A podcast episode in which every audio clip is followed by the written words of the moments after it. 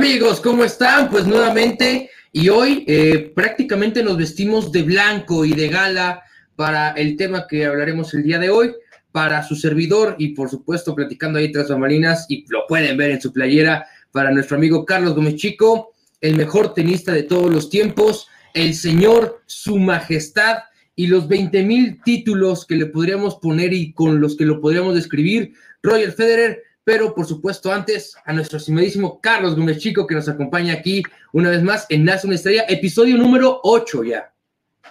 8, ya 8, mismo número de Wimbledon que tiene el reloj suizo Roger Federer, vaya coincidencia, y si es que justamente hoy vamos a hablar de esta leyenda del deporte blanco, un tipo que hizo un parteaguas y que también hizo que el tenis llegara a un nivel mundial, ¿no? De ser un deporte pronto de nicho, jugado por algunas personas, visto por cierta clase socioeconómica, pues lo hizo un deporte realmente mundial eh, por su gran talento, por su gran trayectoria. Hoy la vamos a repasar, enfocándonos un poco en su trayectoria en Wimbledon, que sabemos que es su torneo favorito predilecto, que ahorita lo está jugando, bueno, al menos en la fecha en la que lo estamos eh, grabando, aún sigue en pie Roger Federer en Wimbledon y pues vamos a hablar de él. Sí, de acuerdo un personaje que llegó, creo que junto con Nadal, a cambiar el tenis como lo conocemos. Hemos en, ediciones anteriores tocado ya el tema de las rivalidades, hablamos en algún momento, insisto, Cristiano contra Messi, lo pueden seguir en nuestro canal de YouTube, en los diferentes podcasts. El, podcast pasado platicamos un poquito de Nicky Lauda y su rivalidad con, con, con James Hunt.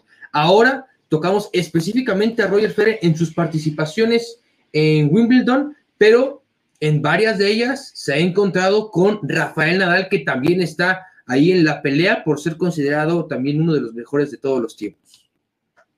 Sí, claro, bueno, pues son los dos tenistas hasta el momento con más títulos de Grand Slam recolectados, 20 cada uno. Se acerca ya Novak Djokovic con 19 y le queda, pues al parecer, mucha más cuerda que a Roger Federer y a Rafa Nadal. Creo que son sin duda alguna los tres tenistas más importantes de la historia. ¿No? Te podrá gustar más uno, otro o el otro, pero dudar que son de los tres más grandes de la historia, negar su grandeza y anteponer absolutamente a uno por encima del otro me parecería cometer un error garrafal. Ahora, por supuesto que en cuestión de gustos nos sentimos identificados con uno con otro. En nuestro caso, creo que Enrique lo compartimos, pues Roger Federer, por todo lo que representa para el tenis, por lo que ha ganado, también por la técnica, por la clase es el mejor de todos los tiempos, pero sin duda alguna no podríamos negar eh, ni, a, ni a Rafael Nadal ni a Novak Djokovic. Y en el caso eh, de, Roger Federer, pues sí, por supuesto que ha consumado una de las rivalidades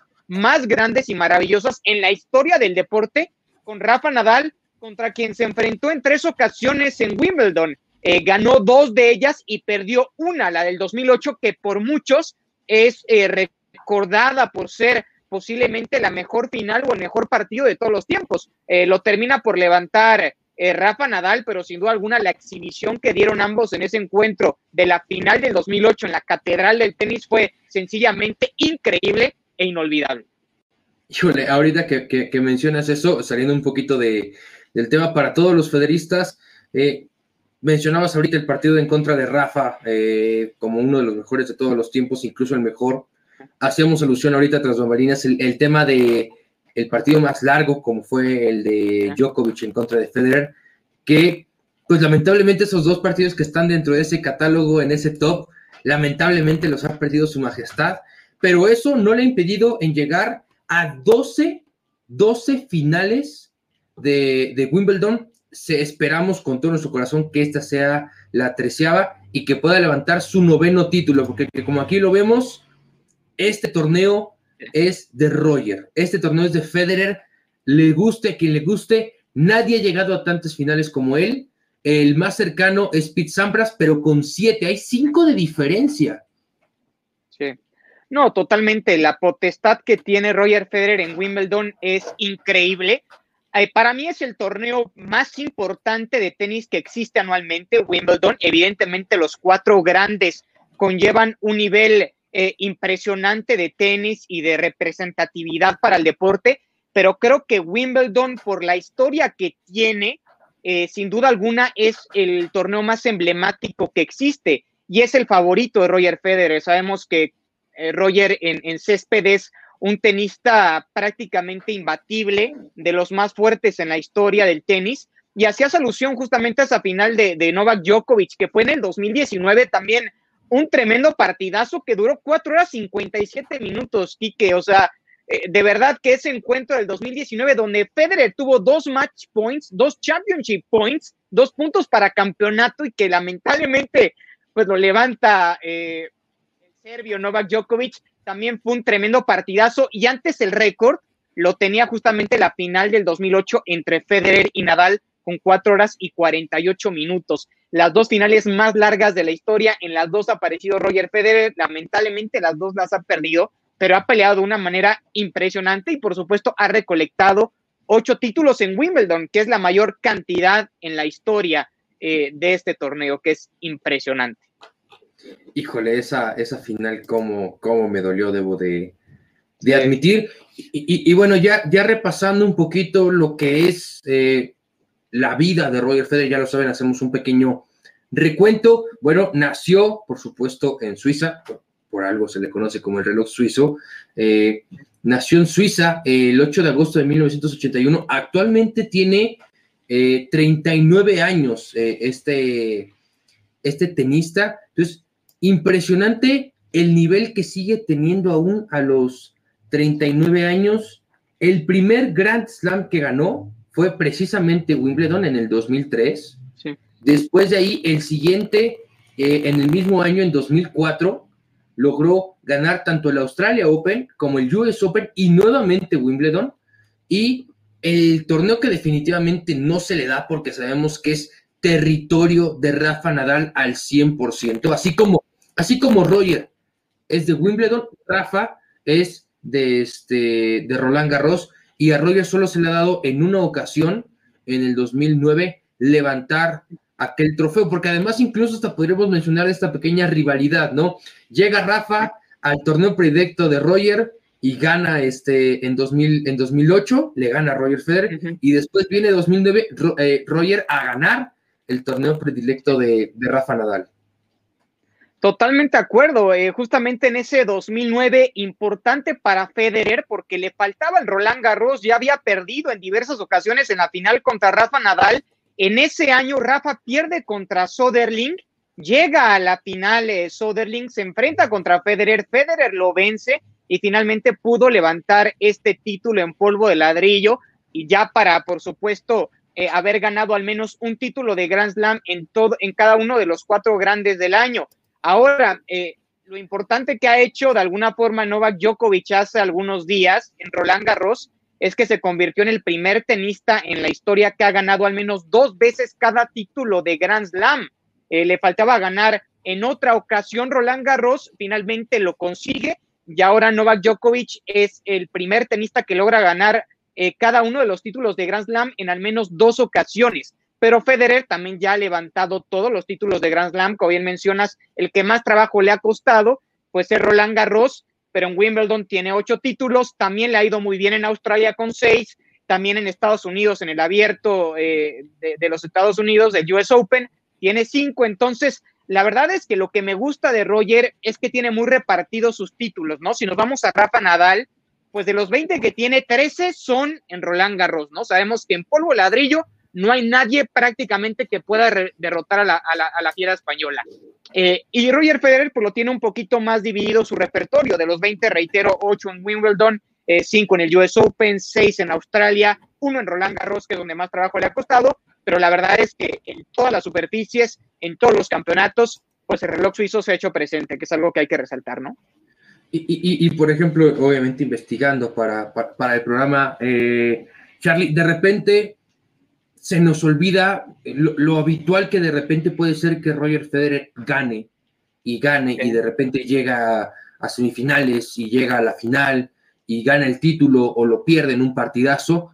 Y hablando simplemente, simplemente de lo que ha hecho él en la categoría individual, porque sabemos que el tenis se divide en individual y, en dobles, en individual tiene, eh, contando eh, ya la victoria del, día de hoy, 1200, 49 victorias en toda su carrera. ¿Cómo tienes 1.249 victorias en una sola vida? Eso es lo que a mí me, causa eh, una sensación distinta de que Roger es algo diferente. Y eso, a eso le sumas que solo tiene 274 derrotas. O sea, además haciéndose ese balance, que por ejemplo poniéndolo en un porcentaje, el 82% de los juegos que participa los gana. Eso es altísimo para cualquier deporte. Es impresionante y es un símbolo de constancia. Eh, tú ya lo mencionabas, 39 años y seguir participando en un nivel importante eh, profesional es de aplaudirse, de pararse y alabarle, eh, porque lo que ha hecho Roger Federer a lo largo de su carrera es tremendo. Y también 103 títulos totales en individuales. Solo Jimmy Connors tiene más que Roger Federer con 109.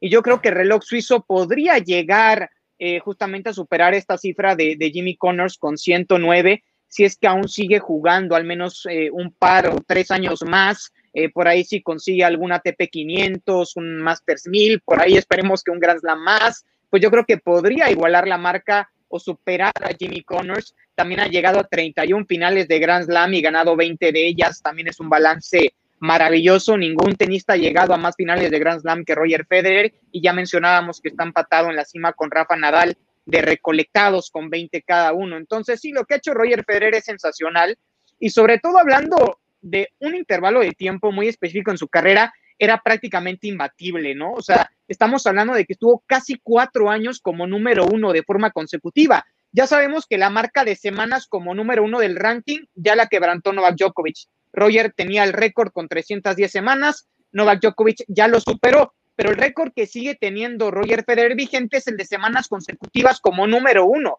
Tuvo más de 230 semanas consecutivas como número uno entre el 2004 y 2008. Estamos hablando de cuatro años como número uno de forma consecutiva. Es impresionante lo que hizo Roger Federer en ese intervalo de tiempo.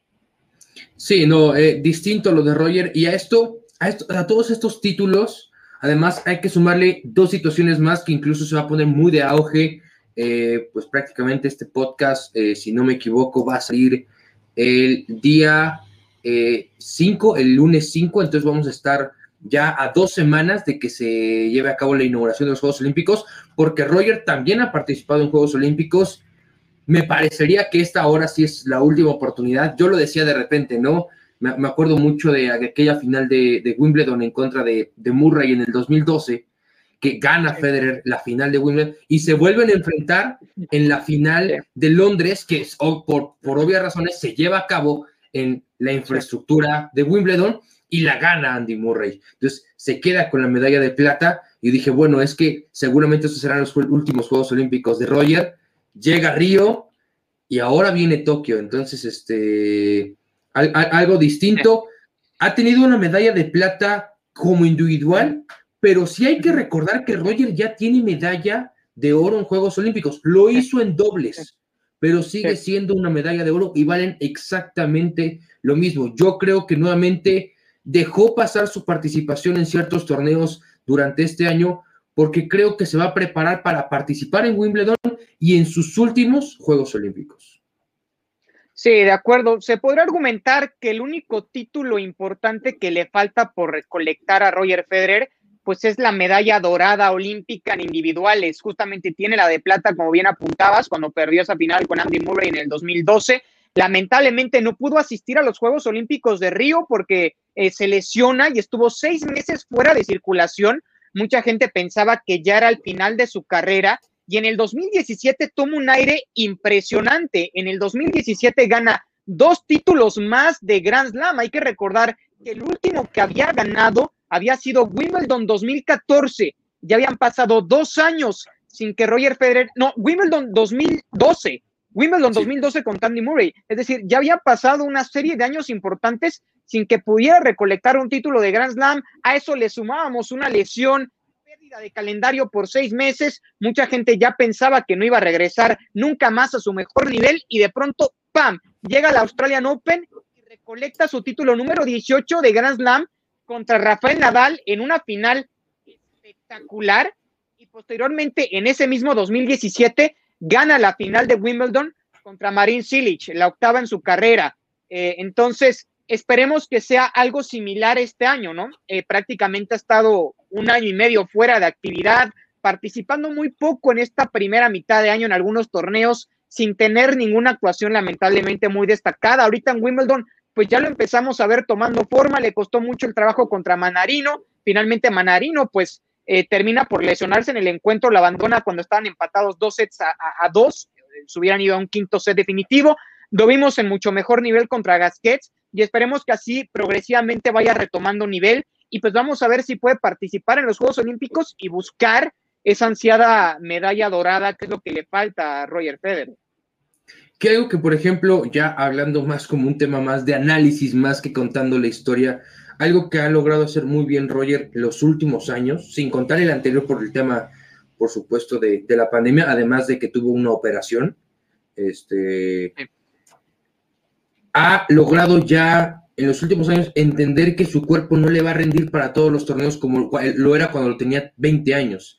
Entonces, sabe qué torneos jugar, o sea, sabe a cuáles, eh, en cuáles va a estar, en cuáles no va a estar, eh, en cuáles puede dar este nivel, en cuáles decide mejor, sabes qué mejor, aquí la dejamos. Entonces, ha logrado hacer un plan para poder mantenerse en la mejor condición física de acuerdo a su edad, porque insisto, no hay que olvidar que está a la vuelta de la esquina de cumplir los 40 Roger Federer y sigue enfrentándose y sigue logrando estar en lo más alto, porque a pesar de que ahorita eh, ya no está en el top 5 como tal, es el 8, o sea, seguimos hablando de numéricamente el octavo mejor tenista en la actualidad.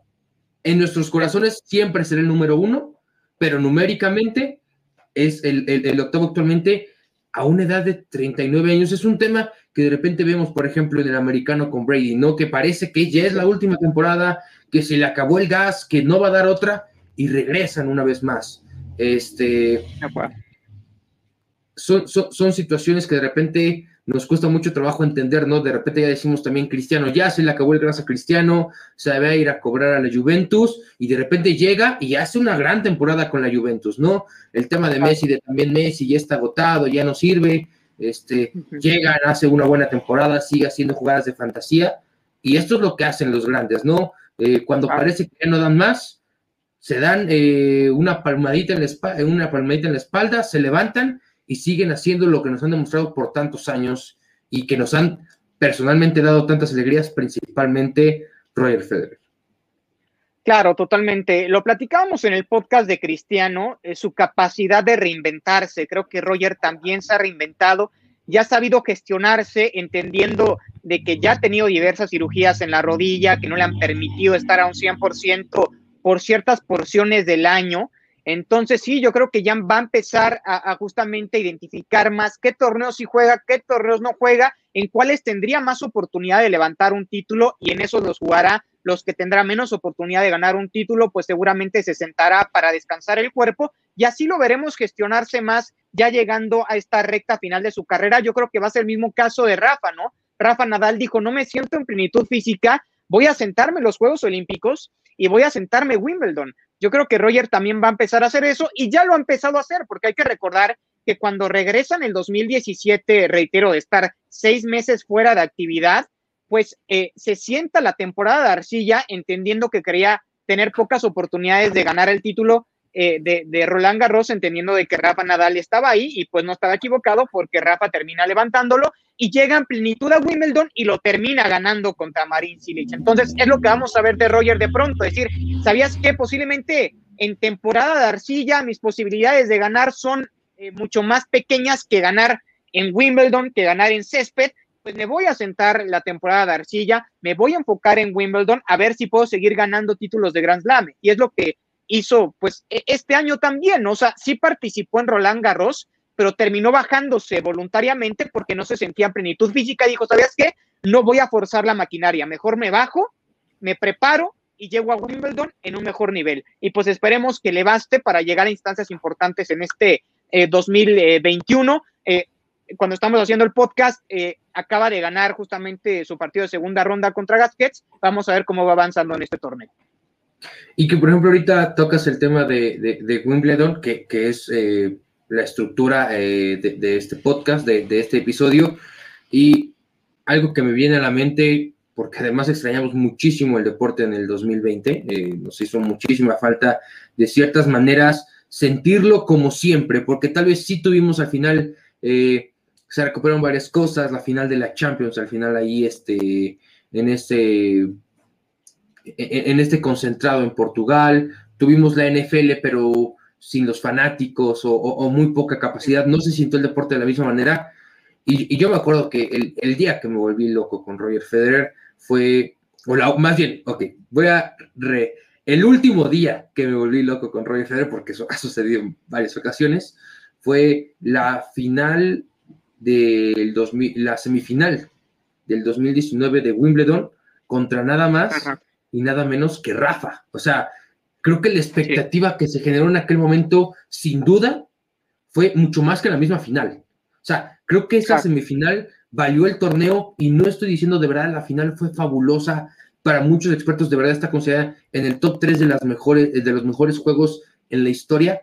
Pero lo que sucedió el, ese día entre Roger y Rafa fue para mí distinto, porque para la gente que quizá, bueno, no nos tocó ver el inicio de la rivalidad, que éramos muy pequeños, teníamos 6, 7, 8, 9 años, estábamos en esta parte apenas conociendo los deportes, haciéndonos eh, los fanáticos que somos hoy en día, pero sí nos tocó ya saber, ok, eh, yo le voy a Roger Federer, sé que Rafa Nadal eh, es su némesis, por decirlo de alguna manera, porque no creo que sea rival, o sea, es que no es su rival como tal más que en la cancha, pero sí es su némesis ah. en una vida de carrera dentro del tenis.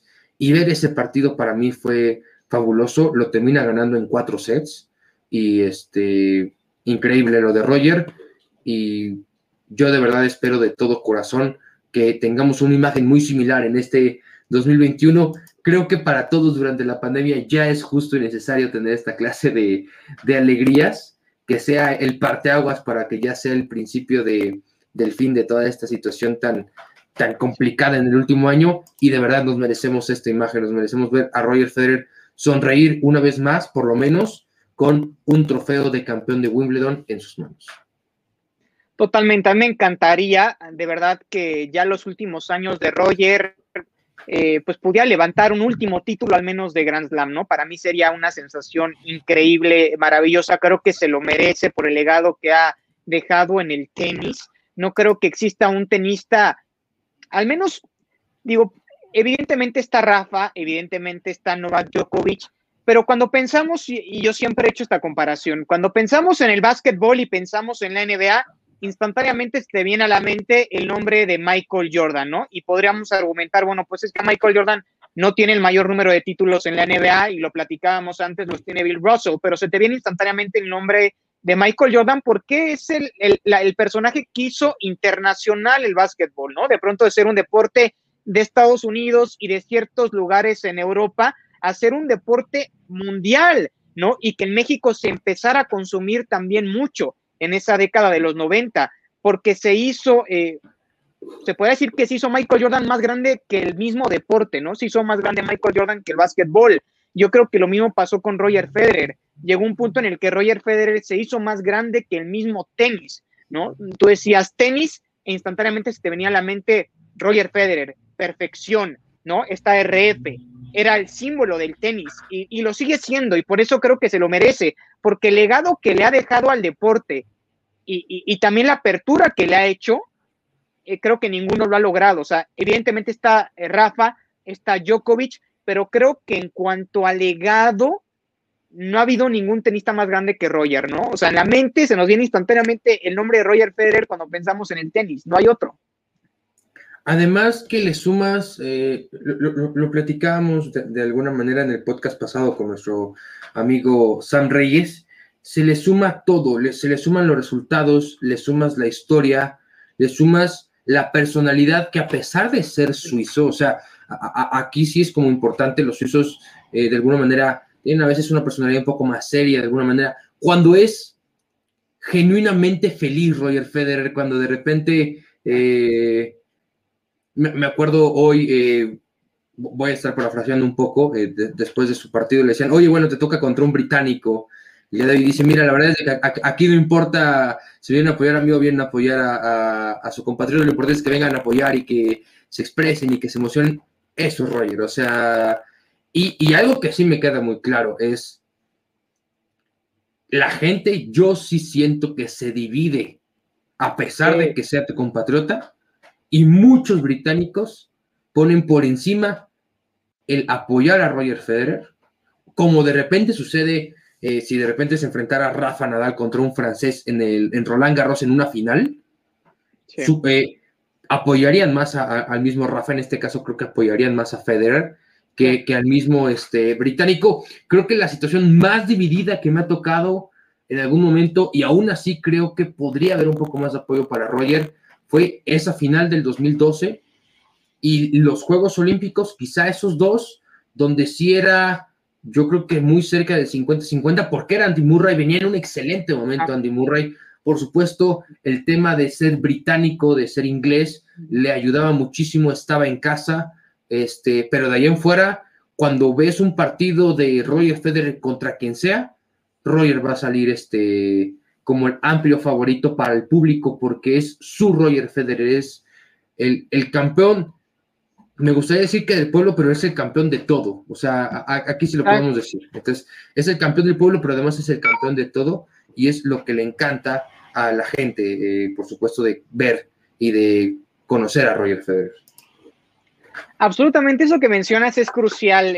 Yo de verdad que a pesar de que Roger Federer es suizo, no lo identifico instantáneamente con su bandera. O sea, primero pienso que Roger Federer es un ciudadano del mundo y creo que la gente lo ve de esa forma, ¿no?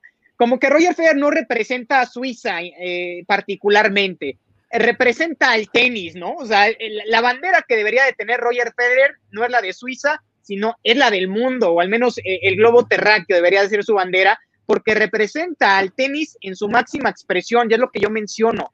O sea, de pronto con Djokovic, pues sí, como que es un tenista maravilloso, increíble, uno en un millón, no hay duda alguna, uno de los tres más grandes, posiblemente termine retirándose con más títulos de Grand Slam que Rafa y que Roger, pero no siento que sea un embajador tan potente como Roger Federer. Ni el mismo Rafa Nadal, creo que Rafa está más cerca de Roger en ese sentido, pero sigo creyendo que Roger como embajador del tenis a nivel mundial es la figura más importante que ha existido para este deporte. Y se podría considerar, yo también lo pienso, dentro de los cinco deportistas en general más influyentes de la historia. De verdad, el impacto que ha tenido Roger Federer es comparable con el de Michael Jordan, es comparable con el de Maradona, con el de Pelé, con el de Messi, con el de Cristiano, con el de Tom Brady, con el de Joe Montana. O sea, llega sin duda alguna a esos niveles de llevar tu deporte a otro nivel, de ser un embajador del mismo y de posiblemente hacerte más grande que el mismo deporte. Yo creo que hay muy pocos atletas y deportistas que se pueden decir que se han hecho más grande que su propio deporte y creo que Roger Federer sí lo ha conseguido sin duda alguna. Mencionabas eh, el tema de su carácter y sí lo ha sabido también adaptar, o sea, porque mucha gente no lo recuerda, pero al principio de su carrera Roger Federer era muy berrinchudo, le costaba mucho trabajo contenerse, reventaba raquetas eh, un parteaguas en su vida fue la muerte de su, de su entrenador, eh, de su primer entrenador, Pete Carter, que lo empezó a entrenar desde los nueve años. Luego Pete Carter muere en un accidente automovilístico y de hecho hace poco se le hizo una entrevista a Roger Federer donde se le preguntaba acerca de Pete Carter y se soltó a llorar y le dijo, la persona que más impacto tuvo en mi juego porque a partir de su muerte entendí que no debería de hacer esas rabietas porque él me lo decía, controla tu carácter y a partir de su muerte, Roger Federer empieza a controlar muchísimo su carácter y un año después gana su primer título de Grand Slam, que fue el que mencionaste, Wimbledon 2003. Entonces, es un tipo que supo reinventarse, que supo encontrar cuál era su debilidad y la supo convertir en una fortaleza, porque ahora creo que su mentalidad y su forma de conducirse es una de las cosas que más se le aplauden. Es un verdadero caballero dentro de la cancha, ¿no? Y, por ejemplo, ahorita justo primero que nada, de acuerdo con todo, con, todo lo que dijiste. Y, ya tal vez cerrando un poquito eh, el, tema, sí me gustaría, justo mencionabas el tema de Roger, eh, es tal vez quizá tropicalizando el Michael Jordan del tenis. Y el ejemplo más claro, y de verdad no quiero que, suene mal, hay gente que apoya mucho a Rafa Nadal.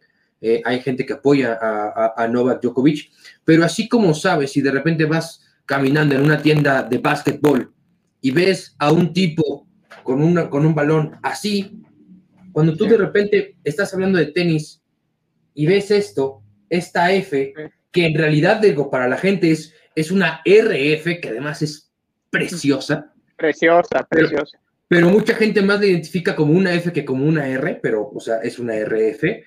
Este, sabes que Roger es lo más eh, importante dentro del tenis en las últimas dos décadas sin problema.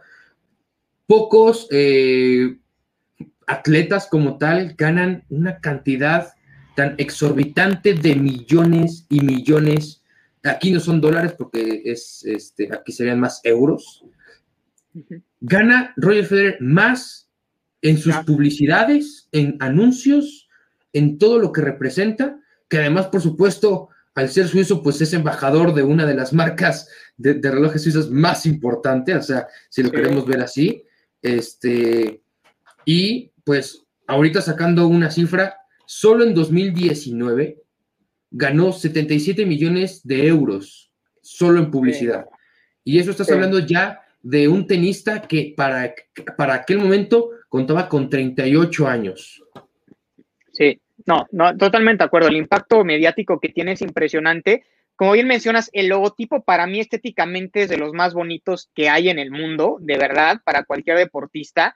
Afortunadamente lo pudo retomar porque recordemos que este logotipo pues era propiedad de Nike. Roger Federer estuvo prácticamente toda su carrera eh, justamente siendo patrocinado, siendo embajador de, la marca Nike. Después firma hace tres años eh, un contrato por 300 millones de dólares con la marca Uniqlo y Nike no le quería ceder el logotipo. De hecho, por eso los últimos dos años no vimos más mercancía de la RF de Roger Federer con Uniqlo. Y, hace pocos meses, eh, afortunadamente, ya Roger Federer pudo eh, comprar los derechos del logotipo y ya estamos viendo otra vez nuevamente mercancía ahora de Uniqlo, pero nuevamente con el logotipo de la RF de Roger Federer, que es estéticamente precioso. Entonces, afortunadamente, ya pudo retomar eh, justamente el tener bajo su propiedad pues e, este logotipo tan emblemático, ¿no? O sea, de verdad esas gorras, esas playeras, eh, son, son cosa maravillosa, ¿no? Sí, la verdad es de que impresionante, eh, hermoso poder platicar de, de, Roger Federer, para mí el más grande dentro del tenis. Insisto, son eh, ideas, son puntos de vista, no estamos afirmando que es el mejor del mundo, para mí es el, el más grande del tenis, insisto, solo es mi punto de vista. Y con esto Charlie, despedimos un programa más de Nace una Estrella, muy emocionado eh, de poder platicar una semana más contigo. Y hoy tocó de el impresionante Roger Federer y principalmente su trayecto por eh, la catedral del tenis, debemos de decirlo así como es, y muchas gracias por acompañarnos más en un, en un octavo episodio. Estamos a uno, ¿eh? Solo a uno de alcanzar a Star Wars la franquicia, así que mucho cuidado en esa en esa parte porque estamos ahí ya pisándoles prácticamente los talones. Sí, esperemos que las próximas ediciones no sean tan malas como las últimas películas de Star Wars, ¿no? Esperemos que, que mantengamos un nivel de constancia eh, importante, no como la franquicia de Star Wars que de pronto se fue a la basura totalmente, al menos en mi punto de vista. Pero sí, lo de Royal Federer es impresionante, simplemente para cerrar y dar algunos datos más. Al momento en el que estamos grabando el podcast, ya tiene 103 victorias en Wimbledon, es por supuesto la mayor cantidad.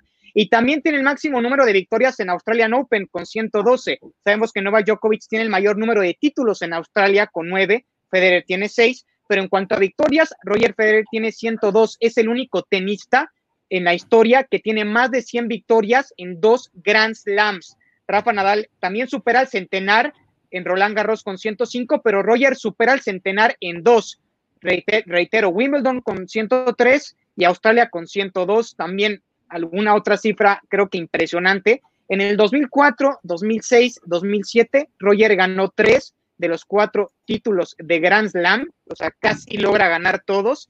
Y, en, y entre el 2005 y el 2010, imagínate eso, Quique, llegó a 18 de 19 finales disputadas de Grand Slam. O sea, realmente era imposible pensar que se pueda llegar a una final sin ver el nombre de Roger Federer y reitero, esperemos que volvamos a verlo nuevamente en una final de Grand Slam y esperemos que sea en Wimbledon, que es su casa, ¿no?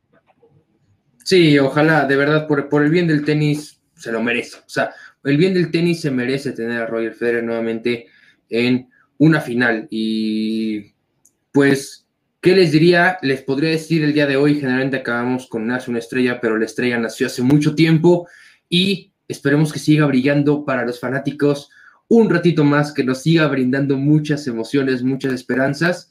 Eh, Carlos, de verdad, muchísimas gracias, rapidísimo, eh, ya lo sabes, redes sociales, y que nos manden mensajes si de repente quieren que platiquemos de algún tema en particular. Ahí han estado algunos comentarios, eh, les agradó mucho el, capítulo de Jackie Robinson eh, tocando temas raciales, les agradó también mucho el capítulo de Nicky Lauda, de Checo Pérez y de, y de Ailton Senna, han sido de los que más les han agradado. Tomó también un, un realce el tema del NFL, que ya eh, afortunadamente entramos a julio y es el último mes sin, sin NFL, entonces este, estamos cada vez más cerca de, varias cosas y que por supuesto ahí nos comenten si de repente, oigan, nos gustaría que platicaran un poquito sobre ese tema en particular. Por supuesto que eh, estamos encantados de escucharlos y cuando se pueda, eh, encantados de la vida de poder platicar, incluso hasta con ustedes. Entonces, muchas gracias, Charlie. Sí.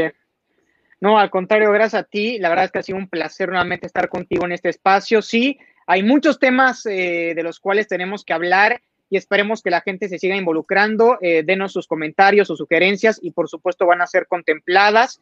Y pues nada más, eh, cerrando un capítulo más en esta ocasión de una leyenda absoluta como es Roger Federer. De verdad, digo, para los amantes de Rafa y de Novak Djokovic, yo no estoy diciendo que no, que no son también maravillosos y geniales. O sea, reitero, sería una estupidez de mi parte decir o negar la grandeza de Rafa y de Novak Djokovic. Eso sí quiero que quede muy claro. Y para la gente que piense que Novak Djokovic es el mejor de la historia, o para la gente que piense que Rafa Nadal es el mejor de la historia, pues yo no tengo ningún problema porque a ese nivel superlativo de grandeza, yo creo que ya se remita a cuestión de gustos quién es el mejor para, para cada quien. Pero bueno, para mí, para ti, eh, el mejor de la historia eh, siempre va a ser Roger Federer por lo que representa como figura y como institución del tenis. Bueno, mis redes sociales ya para cerrar son C Gómez Chicos 7, tanto en Instagram como en Twitter. Y pues muchísimas gracias, Quique, por otra oportunidad de estar aquí en Hace una Estrella. Seguiremos con más capítulos, con más leyendas, con más historias, porque esto no se acaba hasta que se acaba. Y como bien mencionas, ya viene la NFL afortunadamente.